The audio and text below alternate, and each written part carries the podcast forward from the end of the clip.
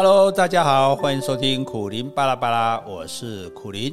今天是七月三十号，我们七月抗战的倒数最后一天，明天就要宣告正式结束了。作家刘克襄写了一些话，我觉得很有见地，在这里念出来跟大家共勉。他说：“近日疫情严峻，搞到整个社会陷入极度焦虑的状态。你知道原因吗？是疫情的致死率吗？不是，我觉得是对自己的钱产生忧虑，因为担心没有收入，未来会有付不出钱的恐慌。老板没营收，付不出薪水给员工，员工没薪水，无法支应家庭开销，家庭生计短缺，所有民生经济就断炊。这是一个恶性循环，搞得大家人心惶惶，不得安宁。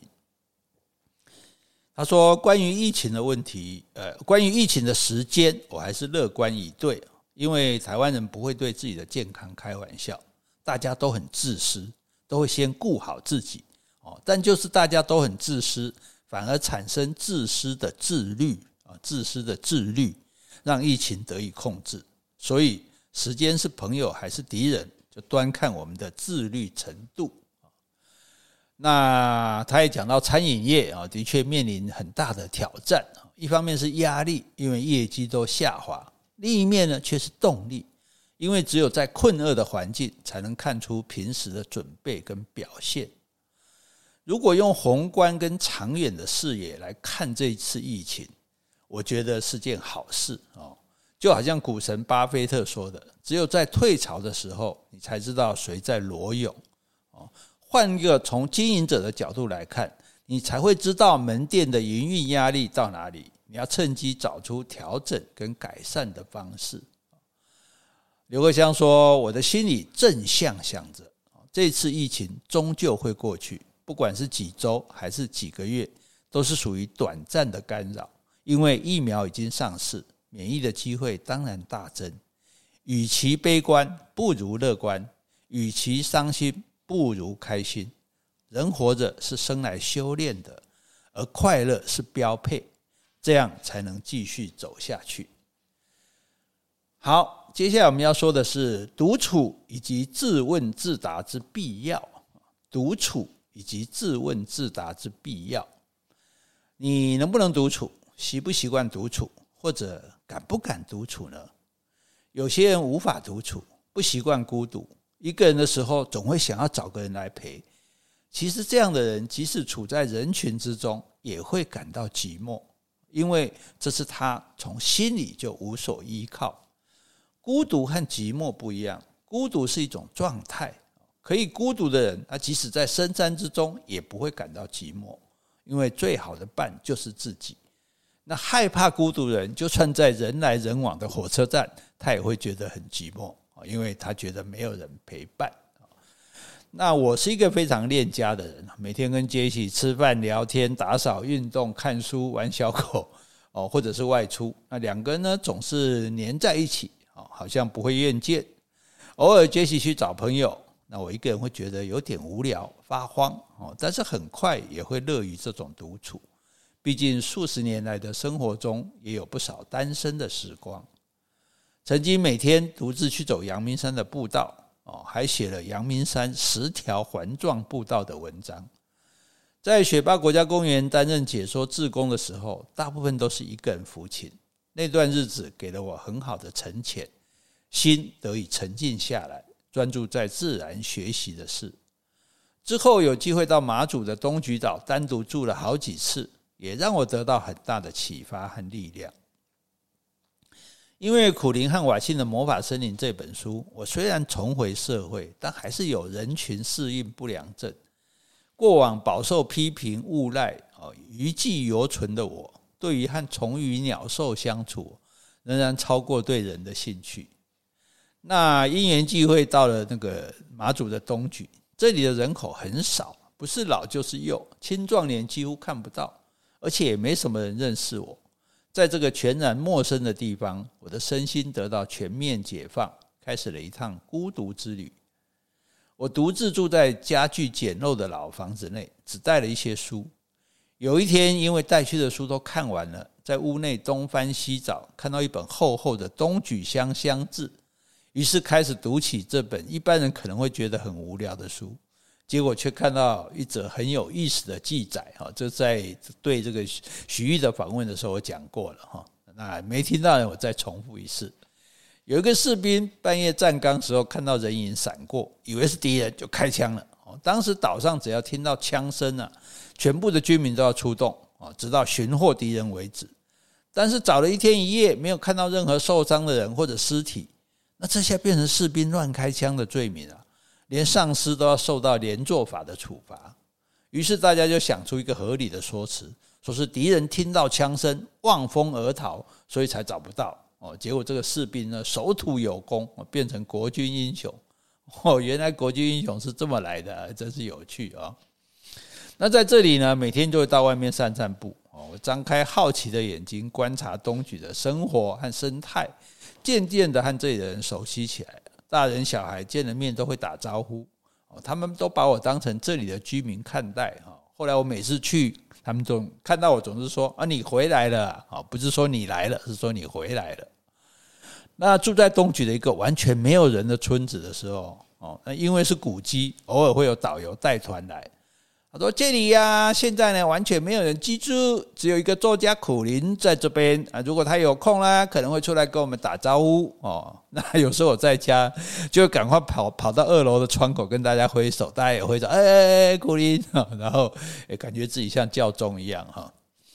那我当然也有很多的时间观察反省自己啊，本来就是一个孤僻的人，然而在东莒呢，却发现自己还是可以和别人相处，而且还蛮愉快的。”畏惧人群的心慢慢在转变。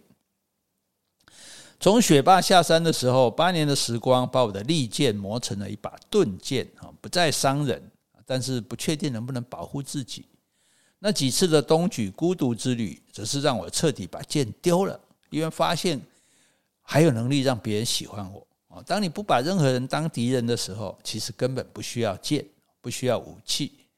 也就是在那一刻，我的人生顿时海阔天空，决定重新拥抱人群，不论电视、广播或者演讲的邀访，就让我来娱乐大家吧。即使被质疑曾经有外遇，凭什么可以讲两性关系啊？我也能开玩笑的说：“诶，我就是爱情前科犯、婚姻更生人啊！”讲起来才更有说服力啊！哦，这个是孤独带来的好处。在不断跟自己单独相处的时光中，重新找回一个更有包容性、不再那么尖锐，而且更快乐的自己。现在的人哦，太少和自己相处了，每天总是忙着扮演别人期待的角色：好孩子、好同事、好员工、好朋友、好丈夫、好妻子、好爸爸、好妈妈，哈，却忘了想想自己到底希望扮演什么角色。每天做着别人交代的工作，却没有时间思考自己最想做什么事。时时看着别人的脸书动态，张望外面的世界，却很少回头过来审视自己的内在，问问自己为什么这样想或者那样做。笛卡尔说：“我思故我在。”啊，独处让我们有机会和自己谈一谈，自己存在的意义和价值是什么？现在的我是原先期待的样子吗？如果不满意，又要怎么改善呢？很多时候，我们只在意外界对我们的评价，却少了自己对自己的评价。当我们用普世的标准来衡量自己的时候，就没有办法真实的做自己，不敢和别人不同，更没有力量去服逆主流的价值，哦，说出自己的真心话。现在说真心话，很容易一不小心就被网民围剿。